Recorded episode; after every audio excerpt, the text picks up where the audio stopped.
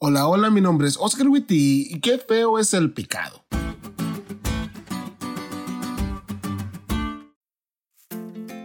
¿Te has dado cuenta que cometiste un error, pero hasta que las cosas se pusieron feas? En una ocasión leí la historia de un ex pastor que contó la crónica de cómo le había sido infiel a su esposa. La historia es contada por días. Día 1, platicamos con la secretaria y me sonrió. Me gustó que me sonriera. Día 2, no había notado que tiene una silueta muy bonita. Día 3, hoy hicimos un trabajo juntos y me siento identificado con ella. Es bastante aprensiva y eso es algo que me gusta. Y es interesante notar cómo el pastor va dando pequeños pasos aparentemente inofensivos.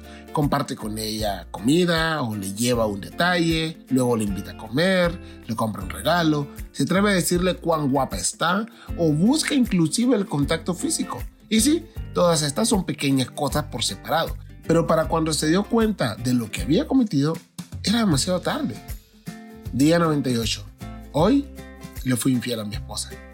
Día ciento y tantos, mi esposa descubrió todo. En ese momento todo se derrumbó y se dio cuenta que lo que había disfrutado, y lo pongo entre comillas, no valía lo que ahora sufría. Las consecuencias de su error eran muchísimo más grandes de las que se imaginaban. A Adán y Eva le pasó lo mismo. Ellos no se percataron el impacto de lo que habían hecho, hasta que ya era demasiado tarde. La lección dice, Génesis 3 describe la caída de Adán y de Eva y algunas de sus consecuencias más trágicas. Desde una perspectiva teológica, ambos contrajeron teofobia, es decir, miedo a Dios, y se escondieron de él. Desde una evaluación psicosocial, se avergonzaron de sí mismos y comenzaron a acusarse mutuamente. Desde un punto de vista físico, sudarían, sentirían dolor y finalmente morirían. Y desde una perspectiva ecológica, el mundo natural se iría degenerando. Diría una canción que no es de Jesús, todo cambió.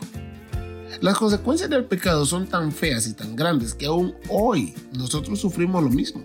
Tememos acercarnos a Dios, nos alejamos los unos de los otros o nos dañamos entre nosotros.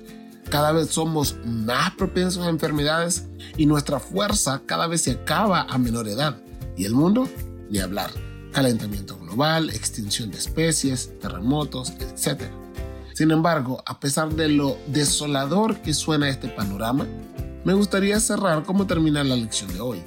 Cuán agradecidos debemos estar porque gracias a Jesús y a la cruz tenemos la esperanza de la vida eterna en un mundo donde el pecado nunca volverá a surgir.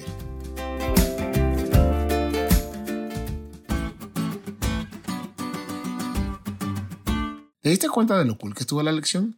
No te olvides de estudiarla y compartir este podcast con todos tus amigos. Es todo por hoy. Mañana tendremos otra oportunidad de estudiar juntos.